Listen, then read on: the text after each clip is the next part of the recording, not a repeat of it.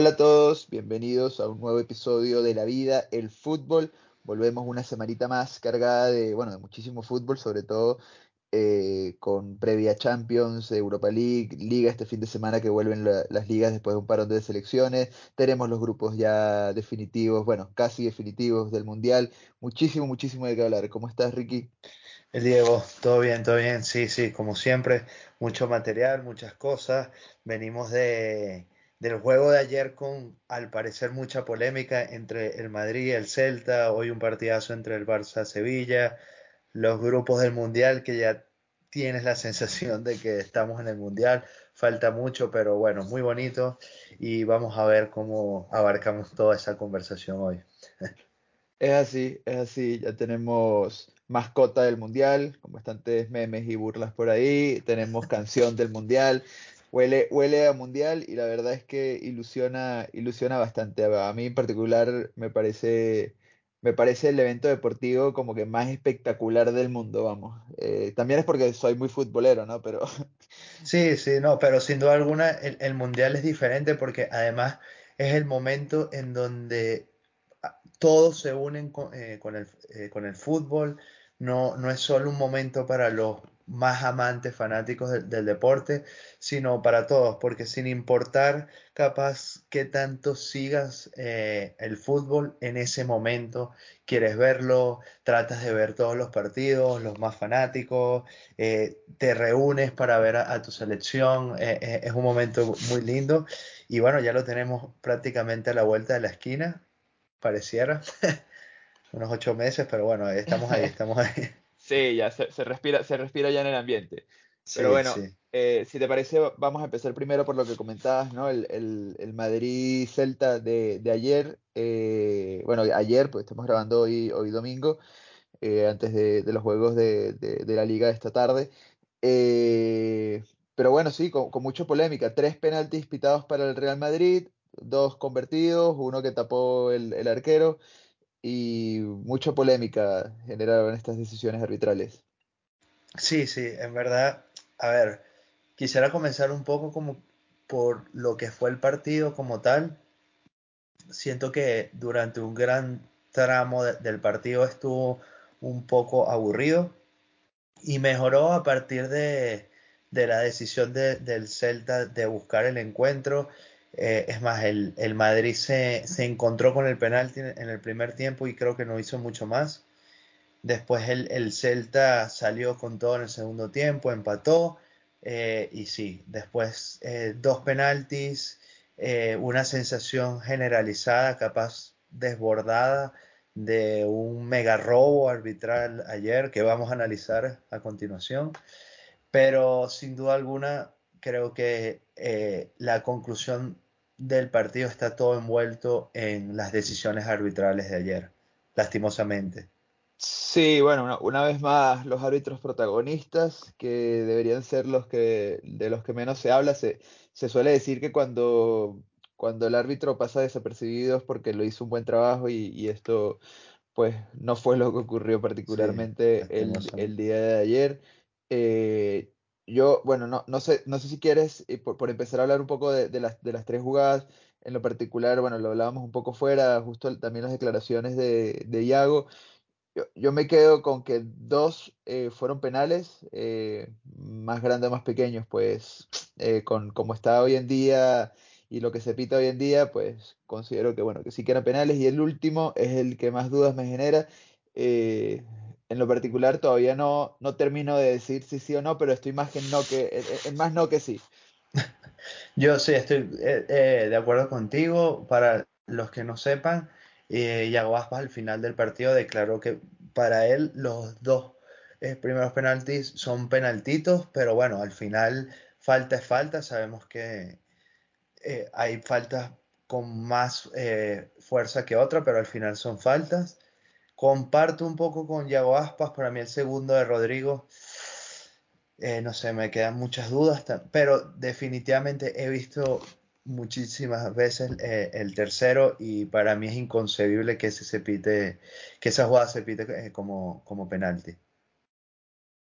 Sí, o sea, es una jugada que, que realmente deja muchísimas dudas y una, bueno, justo lo que comentábamos, ¿no? Y me decías que la, la sensación que al final queda es que ante la duda siempre se favorece al equipo, entre comillas, más grande. Sí, Y, y sí, puede que, que sea por ahí, ¿no? Que, o sea, que, que esa- ese sea como que el sabor amargo que queda después de- de- del juego. sí, y eso, que al final la, eh, la sensación que, que te queda, en, o por lo menos que, que uno ve con los videos, con el público embalae- embalaídos, con los jugadores, con el mismo eh, entrenador, es que no fue del todo justo el, arbitraje. Yo creo que eh, nuevamente, si, si lo evaluamos bastante críticamente, pudiera ser solo una jugada puntual. Para mí, el tercer penalti. Eh, el gol anulado al Celta para mí está muy bien anulado. Lastimosamente, si bien es cierto que eh, no hay intención de Yago Aspas de, intervenir, obstruye la posibilidad de, de, Alaba de, sacar la pelota y bueno, tiene que ser fuera de juego. Sí, también estoy de acuerdo. Para mí, eh, fuera de juego, o sea, eh, interviene en la jugada, aunque no, no quisiera, pero, pero bueno, sí, yo creo que Alaba llegaba a, sacar el balón si no fuese por entonces hay, hay que anularlo. Eh, era, fue, fue corto el fuera de juego, eh, era un muy buen gol, pero una vez más también quiero rescatar que Courtois casi la saca y si no es porque la toca, eh, el balón entra. Impresionante el momento de Courtois, en serio, o sea, también le sacó un tiro libre a Yago Aspas, eh, descomunal. Está para mí muy por encima de todos los demás porteros de la liga. Sí, sí, sí. Eh, está en un nivel extraordinario. Fácilmente se puede decir que es el mejor arquero del mundo ahora mismo. Salva al Madrid y para eso está. O sea, creo que cuando la gente no, es que si no fuera por Courtois, bueno, es parte de, tu equipo, es su labor, así que eh, bienvenido. Pero es la sensación, inclusive, y bueno, ta- también una de las cosas que, que estábamos leyendo hoy es que el comité de árbitros eh, ratifica todas las decisiones tomadas ayer, consideran que, que todos tuvieron razón, tanto el árbitro principal como la sala WAR, de no intervenir, y yo nuevamente aquí lo que pienso una y otra vez y que los conversamos en, los distintos programas y también fue- fuera del aire, es que no tiene sentido de que si tú tienes la posibilidad de darte cuenta de que hay un error, no puedas intervenir por cómo está estipulado un protocolo. Porque al final es, entonces ese protocolo no, no está bien estipulado, porque si tú estás viendo en, en- en una repetición que el árbitro se equivoca, O sea, ¿cómo es posible que no puedas intervenir? Porque no, el protocolo me dice que yo no puedo intervenir eh, cuando, cuando pasa este tipo de jugadas. Sí, es que, es que y, y yo creo, justo lo, lo, lo hablábamos también, yo creo que, que una de las cosas que podría ser como soluciones. Por ejemplo, en los fuera de juegos, los líneas tienen la instrucción clara de que no se levanta la bandera, al menos de que sea algo completamente eh, muy, muy claro, muy evidente. Ante la duda, el línea no, no levanta la bandera y después se revisa si es fuera de juego o no. Eh, yo creo que si la instrucción hacia los árbitros, por ejemplo, fuese que ante la duda, porque es una jugada eh, chiquita, es una jugada que no queda claro, no pitar el penal y dejar que sea la sala eh, con todos los recursos tecnológicos que tienen, que son tres, o sea, estamos hablando de seis ojos viendo distintas pantallas, los que deciden si uno, y si hay queda duda todavía de interpretación, que sea el árbitro el que vaya a ver la jugada, pero el problema está en que lo que dices, no sé, si el árbitro pita el penal y él vio un contacto y la sala veo que hay un contacto, pero ya, pre- o sea, no, no, no puede intervenir el VAR para decir con su, con su criterio si sí o si no, sino simplemente se reafirma la decisión del principal y creo que puede que esté mal planteado en ese sentido, no sé. Sí, sí, es, que tal cual, eh, teóricamente el protocolo está en que el árbitro siempre está describiendo jugadas y si su descripción se ajusta a lo que tú estás viendo, entonces tú no puedes intervenir. Eh, cosas que para mí no tienen sentido porque siempre te dicen, bueno, pero es que cada quien tiene una interpretación. Sin duda alguna, eh, somos humanos, somos diferentes, cada quien puede ver eh, interpretaciones distintas, pero si tú estás en una sala con distintas imágenes, como dices tú, tecnología, además que no es solo uno, sino son tres, y los tres capaz llegan a un consenso y dicen, mira, sin duda alguna, la interpretación que él está tomando es completamente diferente a la de nosotros tres, ¿por qué no intervenir? Y aquí es, volvemos yo no quiero eh, caer en, este tipo de teorías y tal, pero sin duda alguna pareciera que hay una predisposición a sacarle el, el mayor provecho a la herramienta que tienes. Mm. Porque, eh, a ver, tú estás viendo una jugada en acción rápida al momento y te puedes equivocar sin duda alguna, pero si hay otras personas, y además que son varios, que están de igual capacitados que tú y lo están viendo no solamente en acción rápida, sino en repetición, con distintos ángulos, en diferentes perspectivas. Y todos llegan a, la conclusión de que tu interpretación no es la más acertada, entonces no, no puedo intervenir porque hubo un contacto. Y lo que él me está describiendo es verdad. Y su interpretación yo no puedo discutirla. Caemos, para mí, en un lugar que no tiene sentido.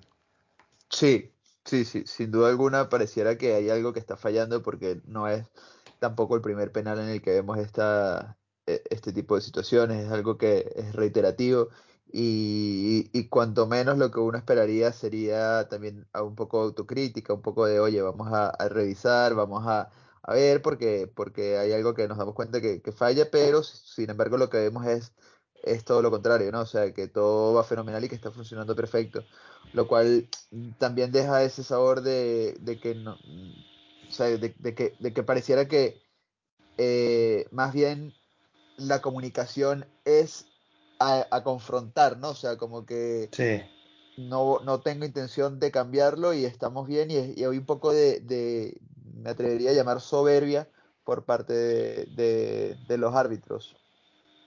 Sí, y además que creo que en esta línea que tú dices, eh, se ratifica o lo podemos ver cuando, por ejemplo, cierto tipo de declaraciones que tú puedes llegar a sentir, como por ejemplo la que declaró Yago Aspas al final, seguramente va a acarrear sanción, porque eh, tú no puedes poner en entredicho la honorabilidad del árbitro.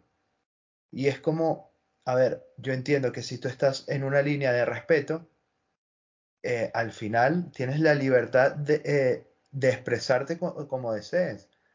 O sea, porque la sensación que tiene aquí el jugador es, mira, ante la duda, tú siempre eh, beneficias al grande, das dos penaltis que pueden ser o no pueden ser, pero al final él lo vuelves a dar. Y seguramente Yago Aspas va a ser eh, sancionado por haber dicho que lo que le faltaba era pitar un cuarto penalti y que lo cobrara él, en tono de, ironía. Pero coartar ciertos tipos de libertades de, de expresión Sí, bueno, ahí, ahí yo creo que se puede, o sea, a mí, por ejemplo, yo entiendo la calentura del partido y demás, y creo que la declaración de Yago Aspas, además, como, como es su, su, personalidad y demás, eh, no es con intención de, de, malicia, ¿no?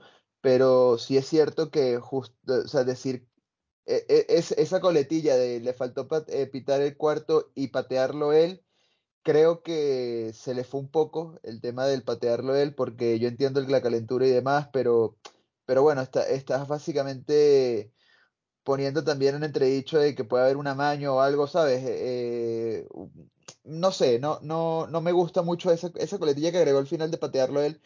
Eh, yo sí considero que podría ser sancionable, eh, pero, pero también es cierto que pareciera que los árbitros son intocables, entonces claro, es, sí. es un poco ahí bailando en el, como en el medio, no sé. Claro, es que volvemos a, lo mismo, para mí, entiendo lo que tú me dices, yo siento que sí, también al final es una línea muy delgada, gris, difícil, a veces capaz de decir, bueno, es o no es una falta eh, de respeto, además que venimos de, de una semana también en donde se han puesto en entredicho decir chistes o no chistes, cuando es ofensivo, cuando no.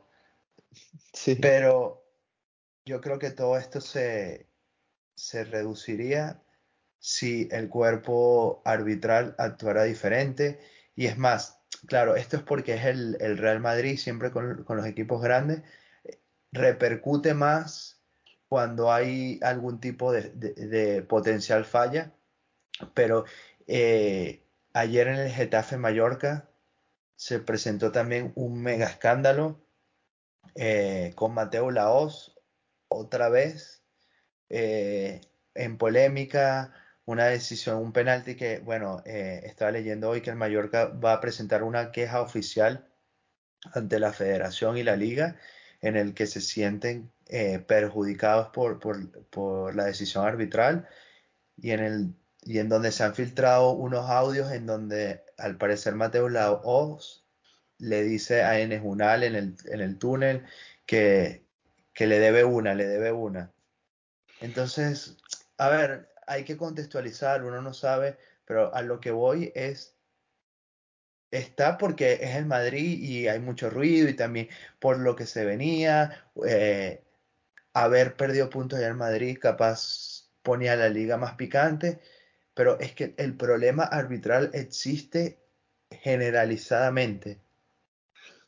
Y no pareciera que, que haya como que una búsqueda de mejorar esto, Diego.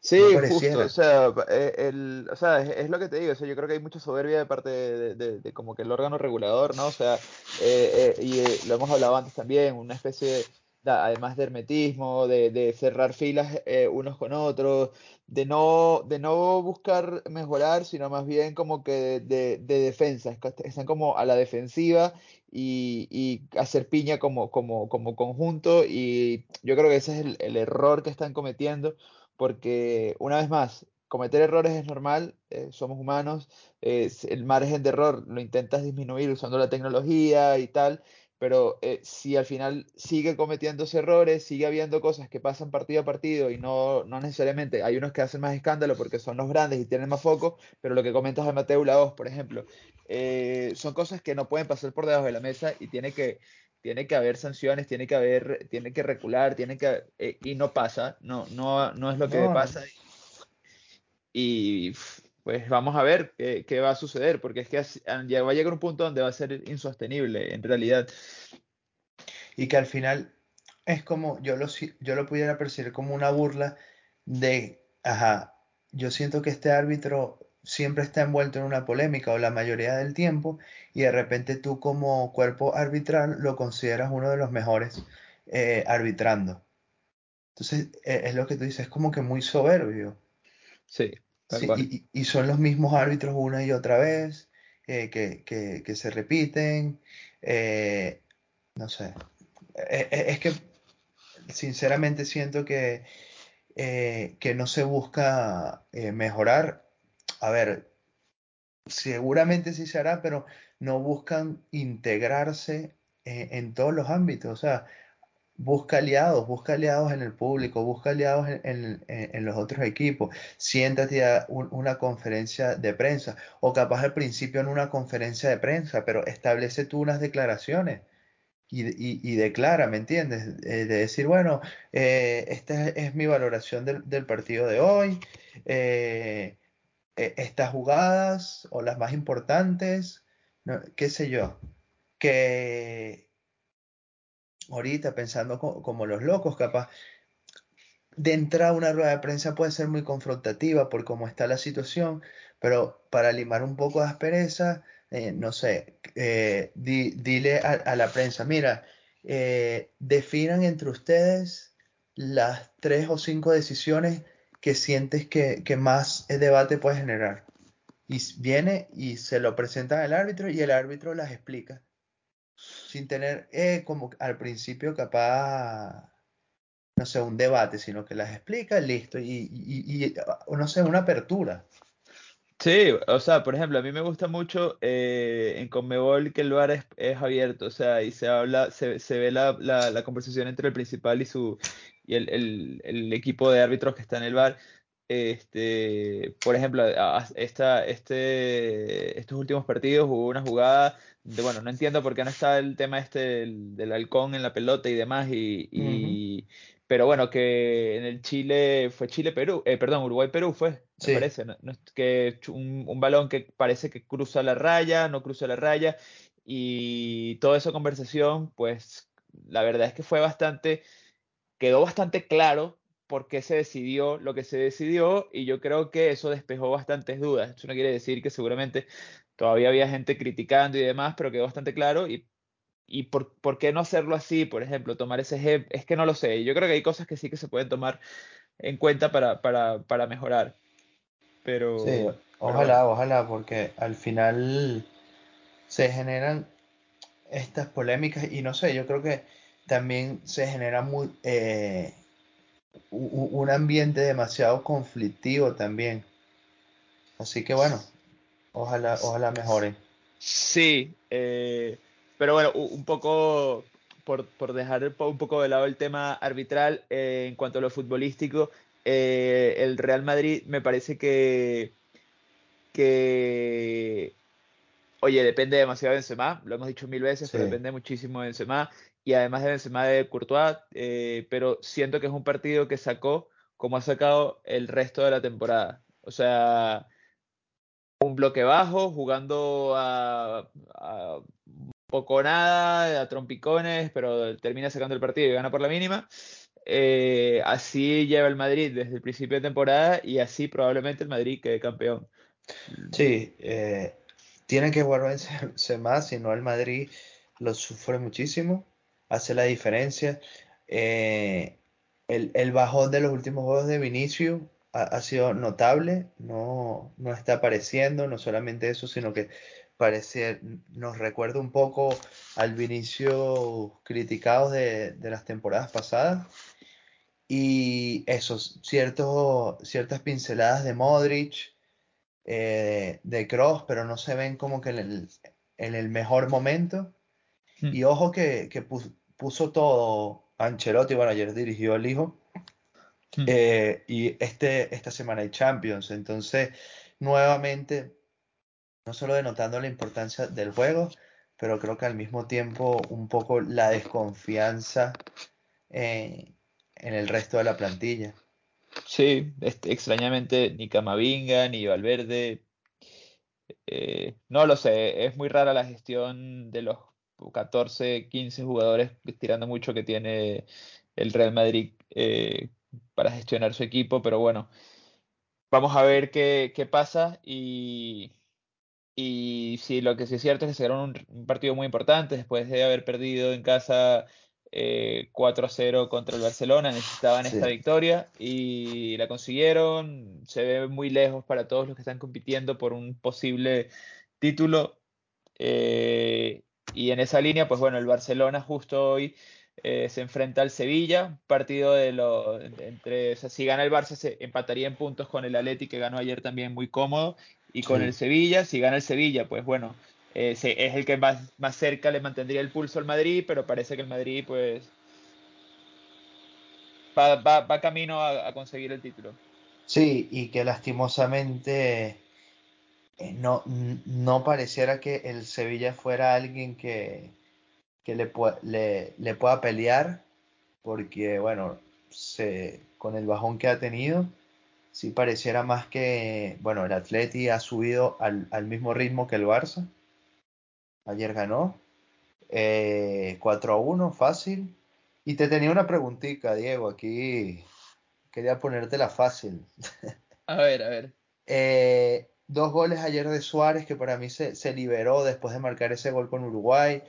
Eh, eso es lo que le pasa a veces a los, delanteros, que entras en, en, una mala racha, en una sequía, y metes un gol y comienzan a caerte todos los demás.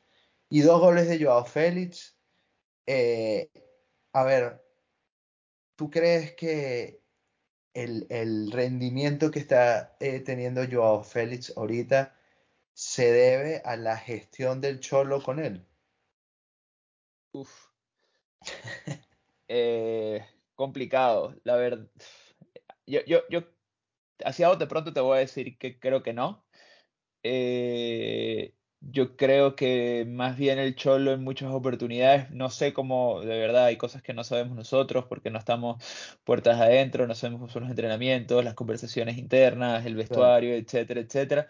Pero yo creo que más bien el Cholo muchas veces, eh, desde fuera al menos lo que percibo es que, es que le ha afectado a la confianza de Joao Félix y, y que le- esa falta de continuidad, esa falta de, de darle esa, esa confianza o, de, armar el equipo también para que, para que Joao pueda tener su mejor fútbol, eh, ha hecho que no, se, no saque su mejor versión.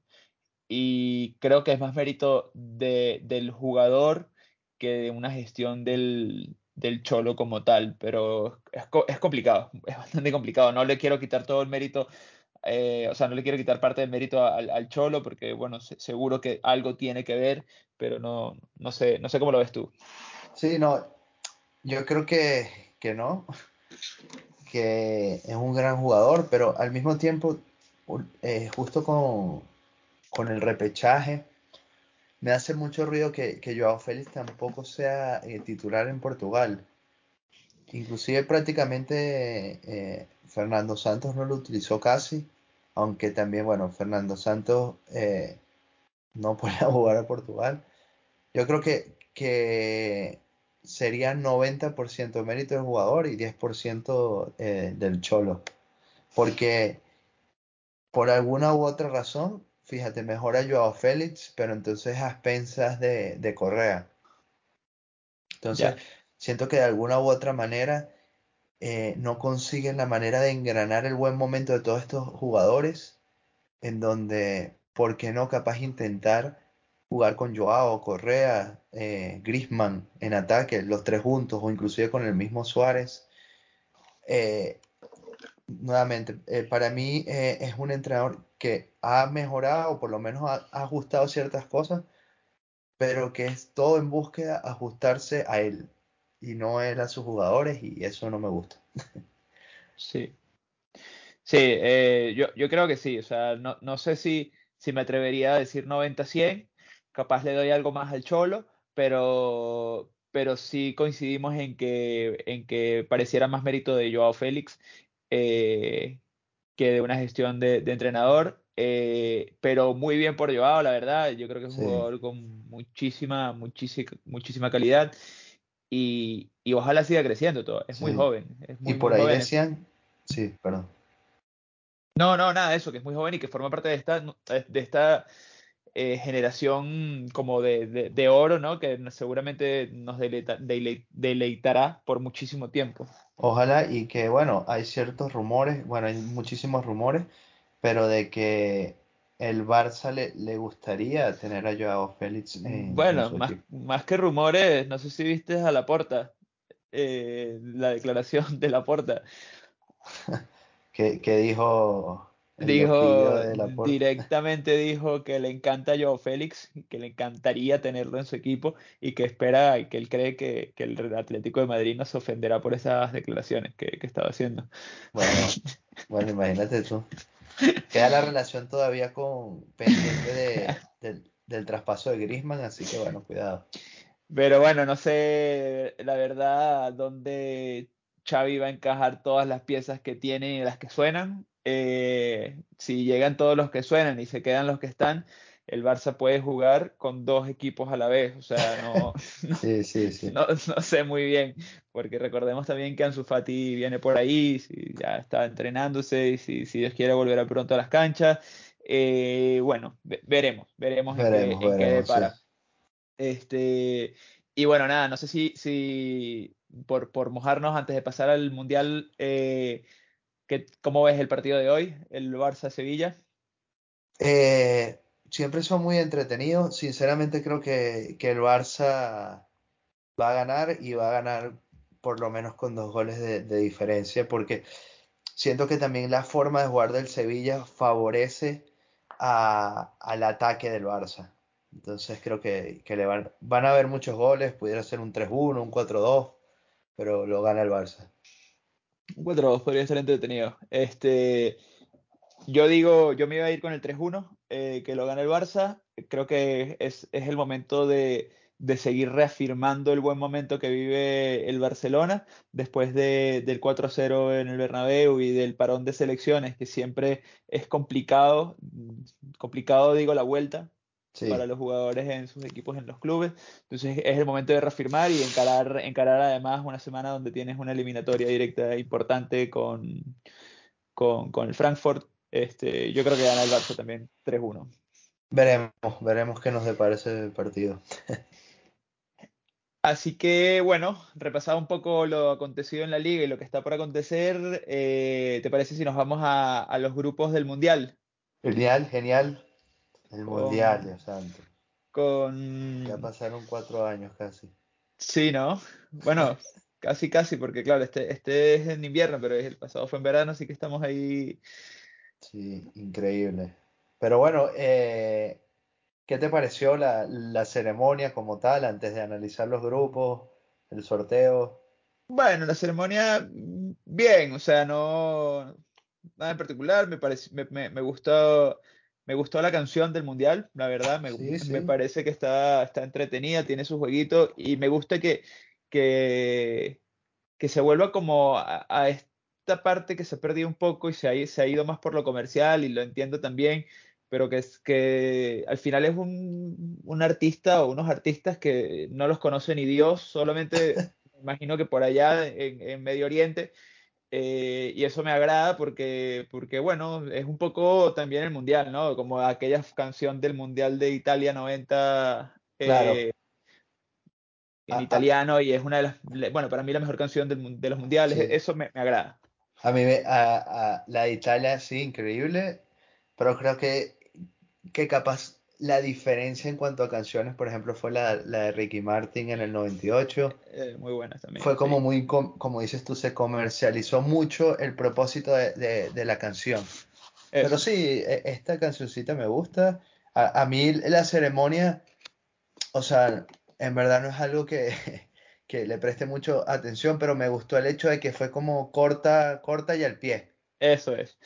Sí. Eh, bueno, una presentación, tal, un par de discursos ahí de, Infantino y, del Jeque, y, ya, pues, la canción y al sorteo, y eso, eso me gustó bastante. Bueno, los, los videos que se le hizo un, poco la conmemoración a, grandes leyendas del fútbol que, fallecieron estos últimos años, incluyendo a Maradona.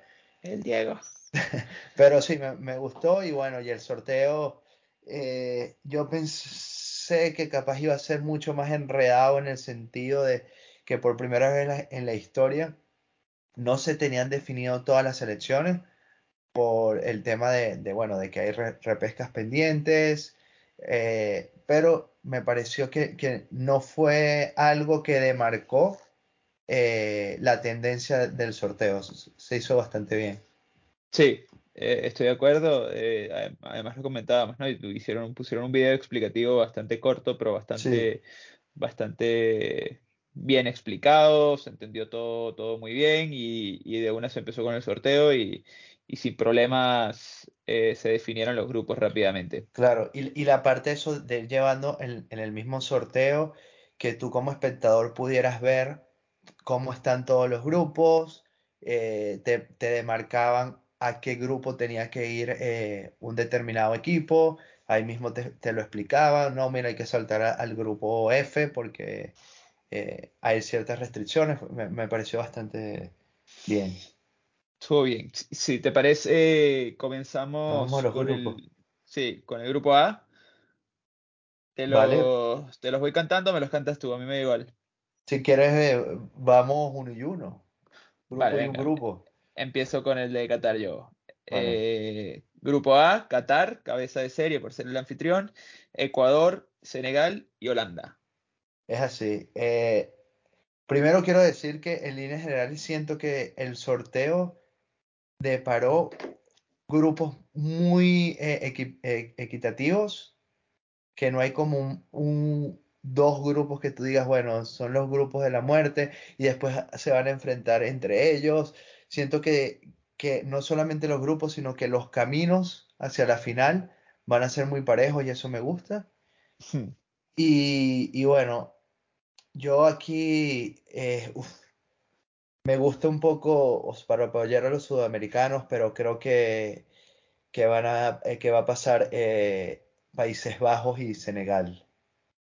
Eso es. Yo también creo que, que va a pasar, bueno, a mí me cuesta decirle Países Bajos, pero Países Bajos eh, y Senegal. Eh, ojalá Ecuador pueda dar la sorpresa, eso como, como dices, sobre todo por, por la sangre latina estaría, estaría bien, pero es muy complicado. Eh, Senegal es un equipo muy, muy fuerte y, y los veo como los favoritos. Y, y, ojo, cuidado, incluso Senegal pasando de primera. Pudiera ser el debut, Senegal contra Holanda, el primer juego del Mundial. Hmm.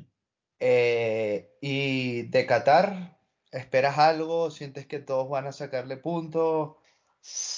Sinceramente, no sé, no sé mucho de Qatar, o sea, no los he visto jugar, eh, creo que en una ocasión nada más en un amistoso o no, no recuerdo, y tenían jugadores interesantes, pero, pero poco más. O sea, no, no espero, no espero prácticamente nada de Qatar. Yo creería que, pierde todos los juegos, pero no lo sé.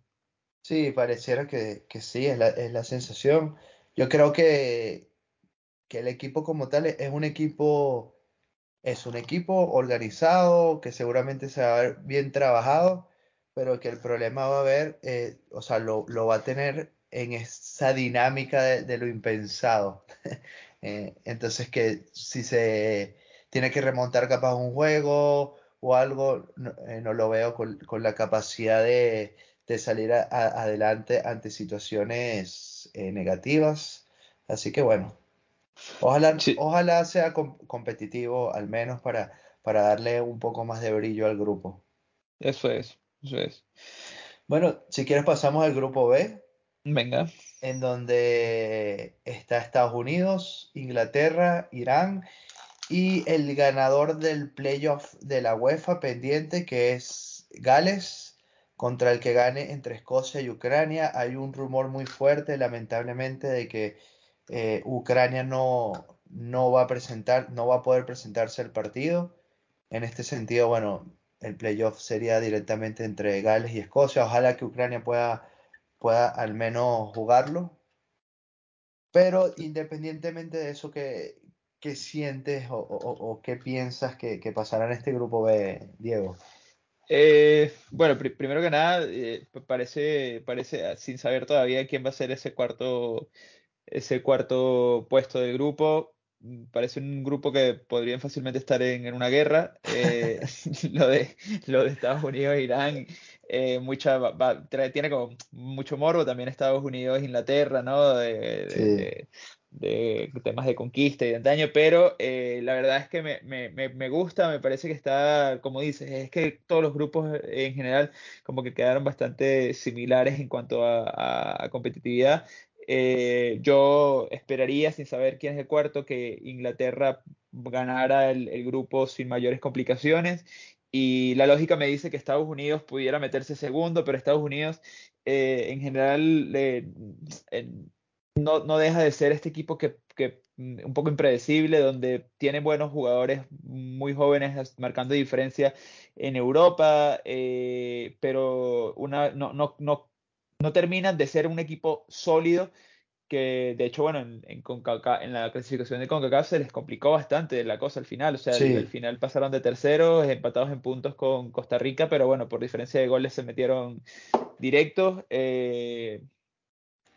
Sí, yo aquí coincido contigo, eh, además que recordemos que es un Inglaterra, un equipo joven que ya viene trabajado, perdió su, final en Wembley en la Eurocopa, pero pareciera que, o sea, mantiene proyecciones y si se mantiene así debería pasar eh, de primero sin ningún tipo de, de problema. Sin embargo, a ver, al no saber el cuarto equipo, eh, no lo sé porque tener en cuenta de que si clasifica Gales, por ejemplo, eh, bueno, Escocia también, pero Escocia es un poco más débil. Si clasifica Gales, para mí pudiera ser un equipo que por lo que representa ese partido, le pudiera complicar un poquito a Inglaterra y para mí si clasifica a Gales, clasificaría a Inglaterra y Gales. Sí, o sea, eh, yo a Gales le podría poner la ficha, pero, pero una vez más, se hace complicado sin saber quién, quién va a estar. Eh, yo creería que, que será Gales. Eh, también es complicado hacer una, un análisis pensando también en el tema de Ucrania, saber si, si estarán o no estarán. Claro, Pero, pero bueno, eh, es cierto que, que Gales podría, podría ponerle la cosa complicada a Estados Unidos para clasificar. Estoy de acuerdo. sí. Lo, en conclusión, creo que eh, Inglaterra pasa, Irán eliminada y el segundo se, eh, estaría entre Estados Unidos y el clasificado del playoff. Estoy de acuerdo. Estoy de Vale. acuerdo. Eh, grupo C, aquí uno de los grupos con uno de los equipos fuertes, ¿no? Argentina, eh, Arabia Saudita, México y Polonia. Tenemos Messi Lewandowski aquí. Bueno, eh, yo para mí el primero va a ser Argentina y el segundo estará entre México y, y Polonia. Polonia es, es un equipo que no, no le ha ido bien, Muy eh, o sea, regular, ¿no? si no le va bien en, estos- en este tipo de torneos. Tiene a Lewandowski, eh, también creo que va a ser lindo ver Argentina contra Polonia, después un poco eh, estas declaraciones eh, un poco, no sé, de, capaz de desprecio o sarcásticamente de Lewandowski hacia Messi. Y, y bueno, México, es que México es, es el, el eterno easy, porque si le preguntas a los mexicanos van a ser líderes de grupo, seguramente, pero eh, no sé, creo que diría Argentina y le pondría al final la fichita a México de segundo, sí. Yo también se la voy a poner a México de segundo, pero por, sobre todo por eso, porque Polonia eh, no, no me parece un equipo, apartando a Lewandowski, que bueno, sabemos que es un crack, pero también en su selección tampoco es que, es que pareciera que le cuesta un poquito más. También tam- tampoco está rodeado de los mismos jugadores que, que en el Bayern de Múnich, eso es, es importante. Eh, pero bueno, se lo voy a poner al México. También mm, eh, le, tengo, le tengo cariño a México. Está el Tata también de, de, de T, me parece un muy buen seleccionador. Sí, Eh, yo creería que pasa Argentina y México, pero en- para mí, co- co- como conclusión, sería Argentina de primero. eh, yo creo que sólido, sin complicarse sí, mucho. Y el segundo, México y Polonia, se lo, se lo van a jugar en en- cuando se enfrenten entre ellos. exacto. Y bueno, Arabia Saudita, bien, gracias. Exacto, espectador y- completo. y hasta ahora, bueno, es, en conclusión, en, en tres grupos, los tres asiáticos seguros afuera. Eso Y, es. y bueno, te, te paso también un- un- una, una pildorita, eh, la relación eh, entre la prensa, el público y el Tata Martino en México es terrible. No lo quieren, dicen que, que México Pero no como juega con todo, o sea, pero como en to- todos los entrenadores es la misma historia de siempre en México, Sí, la verdad, o sea, es impresionante. pero, pero bueno, ojalá que, que por lo menos esto no, no dañe un poco la relación cuerpo técnico-jugadores, que al final es lo, lo más importante. Esperemos, esperemos. Es así. Bueno, pasamos Y al grupo D. eso es. al grupo de Francia, Dinamarca, eh, Túnez y el ganador entre eh, Australia y Emiratos Árabes Unidos contra Perú. Y aquí te paso un, un datico antes de, de meternos a, a analizar el grupo. Si llegara a clasificar Perú, eh, sería prácticamente el mismo grupo del Mundial pasado entre Perú, Francia y Dinamarca, cosas de la vida, ¿no? Es así. Qué, qué extraño porque pasó con dos grupos, ¿no? Ya hablaremos del Sí. otro más adelante, pero, pero bueno, eh, yo sí que espero que clasifique Perú, así que ojalá esta coincidencia extraña suceda. Sí, sí, y sería eso, un- una revancha, porque, eh, bueno, en el Mundial pasado, el, el juego en Perú- de Perú-Francia, Perú hizo un partidazo, pero bueno, no, no tuvo la capacidad de, de marcar gol y Francia, sí, equipo grande al final. Sí, to- totalmente. Yo, yo creo que en este grupo, bueno, Francia, eh, no, no voy a decir que pasea, eh, la verdad. Yo creo que a Francia eh, igual pasa de primero, pero no va a ser con lo, cómodo como veo los, anteriores, como por ejemplo eh, Inglaterra o Argentina. Sí veo que, Francia se le puede complicar un poco. Dinamarca eh, hizo una Eurocopa bastante, bastante sólida, o sea, tipo, hizo partidos muy, buenos, me parece que tienen un, muy buen equipo. Y, ojo, Perú, bueno, que hemos hablado ya bastante de Perú de las, en las eliminatorias con Mebol. la verdad es que sabemos que es un equipo que es, es en calidad seguro está un pasito por debajo de Francia y de Dinamarca, creo yo, pero que es un equipo muy serio, eh, muy bien trabajado y, bueno, ojalá se meta o primero llegue al grupo y, quién sabe de la sorpresa, ¿no? Pasando de, fase. Claro, y bueno, un dato aquí para los supersticiosos. Recordamos que últimamente está esta maldición del campeón, eh, y ya el, el, antecedente que tuvo Francia después de ser campeón por primera vez es que quedó eliminado en la primera ronda en el 2002 sin marcar gol. Para los que se acuerdan y para los que no, les digo que a ese mundial Francia, sus delanteros eran los goleadores de las principales ligas de, Europa. De Inglaterra, eh, de Francia, obviamente, eh, de Italia, y no marcaron ni un gol y los eliminaron en primera fase. Sí, eh, es curioso, ¿no? O sea, eso fue en el, 2002, ¿no? En el 2002 en Corea, sí. Ese mundial lo ganó Brasil, el 2006 Brasil, bueno, se fuera temprano, con, también con un equipo impresionante de jugadores superestrellas. Sí. 2006 lo gana Italia. Lo gana Italia y queda fuera después en el siguiente mundial. Em, después lo gana España y queda fuera después en el siguiente mundial. Exacto. Este, vamos, que la historia y lo gana Alemania, y queda fuera también en el siguiente mundial. Así que bueno, eh, a ver si, si va a romper este, este maleficio del campeón Francia. Tiene muy, muy buen equipo, pero yo en lo particular, ¿eh? yo no, lo veo como favorito eh, top top, eh, por, por una, uno por, por estas cosas de supersticiones y dos porque a mí la verdad me parece que The Champs desaprovecha bastante la plantilla que tiene, pero bueno. Sí, y, rápidamente el, el, presente que tenemos en, bueno, ganó la National League, pero en la Eurocopa no se sintió un buen, equipo, no fue una buena participación, le faltó muchísimo a, Francia. Sí, totalmente. Totalmente. Pero bueno, vamos al, grupo E, que ya no, nos estamos alargando un poco de tiempo, pero bueno, que, con esto como no, como no alargarse, ¿no? Este, grupo E, eh, grupo E de España. Eh, España, tenemos Alemania, Japón, ojo, España, Alemania, Japón. Y el ganador de el Costa Rica, y me ayuda Ricky que se me fue. y Nueva Zelanda. Nueva Zelanda, eso es. Nueva Zelanda, sí. Bueno, para mí creo que no hay mucho que hablar en este. España líder y segundo Alemania. Está claro, ¿no? Está claro como el agua. Para mí, eh, para mí España va a ganar los tres juegos y Alemania va a ganar dos porque bueno, el enfrentamiento directo contra España lo, va a perder, pero sí, va, va a ser un, grupo bastante cómodo para ambos.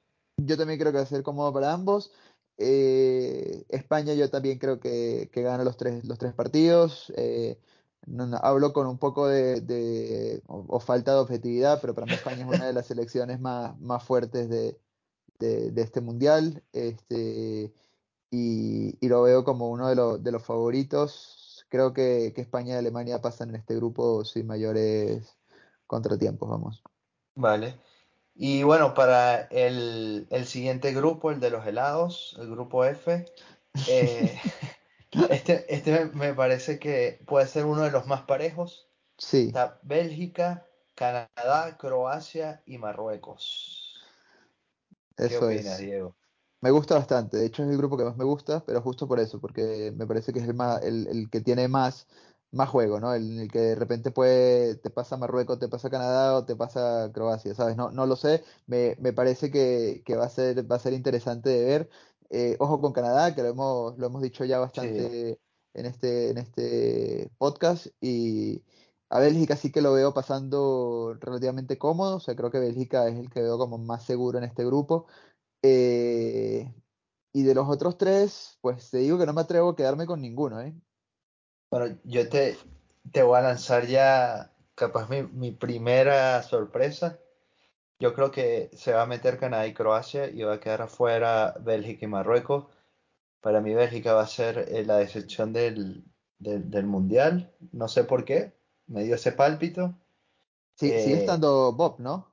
sí, sí. Justo declaró eso de que, bueno, más o menos todos los técnicos dijeron lo mismo. pues, El Mundial es muy difícil, no, no hay rivales fáciles, todo puede pasar, pero no sé, me, me da como esta sensación de que eh, Bélgica se va a quedar en, en- primera fase.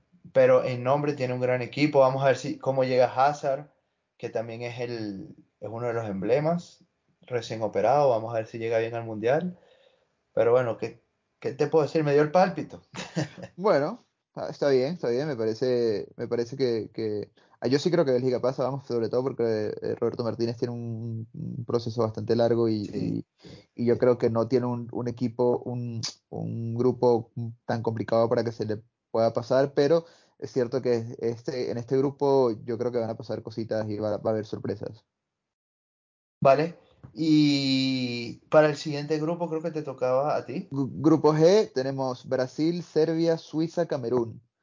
Este, este es el otro grupo que, que, pues por esas cosas de, de la vida, eh, Sí. es prácticamente igual al, al del Mundial pasado, ¿no? Sí, el, el, el, Mundial pasado fue Brasil, Serbia, Suiza y Costa Rica. Y bueno, cambiaron un poco por metieron un Camerún. africano. Sí, para mí Brasil gana todos sus juegos Mm. y, y la lucha sería el, el segundo puesto. Eh, me gustaría darle la, la fichita a, a Camerún, a los Leones, pero bueno, vi el juego contra Argelia y, y no sé, no, no siento que, bueno, sacando conclusiones solo de un juego, pero si me baso en ese partido no, no le vería opciones. Y después quisiera ver qué hace Serbia con, con. Sí, eh, yo aquí, aquí estoy, yo creo, particularmente creo que es el, el- la segunda plaza se la va a llevar alguno de los europeos. Eh, Suiza, bueno, o- ojo que contra Francia en la Euro eh, dio ahí un batacazo, Sí, pero, pero yo también me voy, me voy por Serbia, eh, Yo pongo Brasil y Serbia en este, en este grupo. Yo al final pondría los mismos también, Brasil y Serbia. Y, y bueno, finalmente el último grupo, eh, para mí también un grupo muy parejo, competitivo, rocoso, eh, en donde está Portugal, Uruguay, eh, Ghana y Corea del Sur, el país de Ghana. ok, No es que Uruguay vaya a ganar, eh, que siento que sería capaz en papel el segundo grupo más equitativo para mí. Sí, eh, coincido, eh, aunque yo aquí pongo, pongo Portugal y Uruguay pasando, pero creo que, que van a ser partidos complicados y que no va a ser nada fácil eh, los enfrentamientos, vamos. Sí, yo creo que voy a poner a Uruguay de, primer, de primero, a Portugal de segundo, sufriendo, clasificando a, a- a última hora, porque nuevamente eh, a partir de lo que hace Fernando Santos, si capaz cambia y se da cuenta de lo que tiene, Portugal pudiera ser fácilmente una de las favoritas a ganar el mundial, porque para mí tiene un equipazo. Y Sí, ofens- ofensivamente, eh, bueno, tienes a, a Cristiano eh, Ronaldo, ya es mucho que decir, pero tienes a Bruno Fernández, a Bernardo Silva, a Joao Félix, a Diego Jota. Por las bandas eh, tienes a, a Cancelo. En el medio te puedes eh, divertir también, por ejemplo, con, con William Carvalho. O sea, tienes un equipazo, pero bueno, creo que, que el, problema está en, en la gestión del equipo. sí, yo estoy, estoy de acuerdo. eh, yo creo que Portugal fácilmente de, plantilla podría ser el, bueno, no, no sé si top 3, pero, pero por ahí de- del Mundial. Y, y bueno, el tema de cómo se gestiona el equipo. pero sí considero que, Portugal va a ser una, buena fase de grupo. Yo creo que Portugal pasa de primero, este, con un Ronaldo inspirado, pero no, los veo llegando muy lejos en el Mundial a partir de ahí. Yo siento que, Uruguay puede volver a hacer un recorrido como el de Sudáfrica 2010, en donde llegó hasta las semis. Eh, tiene grandes jugadores, para muchos va a ser su último eh, mundial y al mismo tiempo viene como con aires nuevos desde que cogió el, mando eh, Iván Alonso. No han perdido, han ganado todos sus partidos. Creo que necesitaban este nuevo aire y vamos a ver porque también tienen como un mix entre veteraría y juventud increíble y bueno, una cosa que, que le envidio demasiado a los uruguayos es la mentalidad de que todo puede pasar y que hasta que no se termine el partido todo es posible. Y, eso me quitó el sombrero ante ellos, porque es una mentalidad increíble eh, en cualquier deporte y bueno, en el fútbol mucho más. Sí, no, la, famosa garra charrúa, impresionante, impresionante. Pero bueno, nos pasamos por cada uno de los grupos del Mundial. Eh, yo creo que de aquí a noviembre, finales de noviembre de este año, seguro que nos tocará hablar más oportunidades del Mundial, pero ya tenemos grupos, tenemos candidatos y, bueno, bonito, bonito, sí, bonito lo que, lo que nos espera.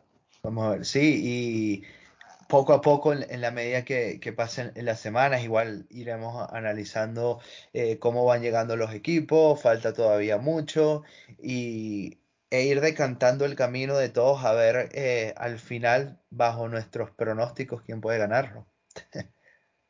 ya. Eh, y bueno, no sé. Queríamos repasar un poco también el tema de Champions y, Europa League, pero. Estamos, estamos sobre el tiempo.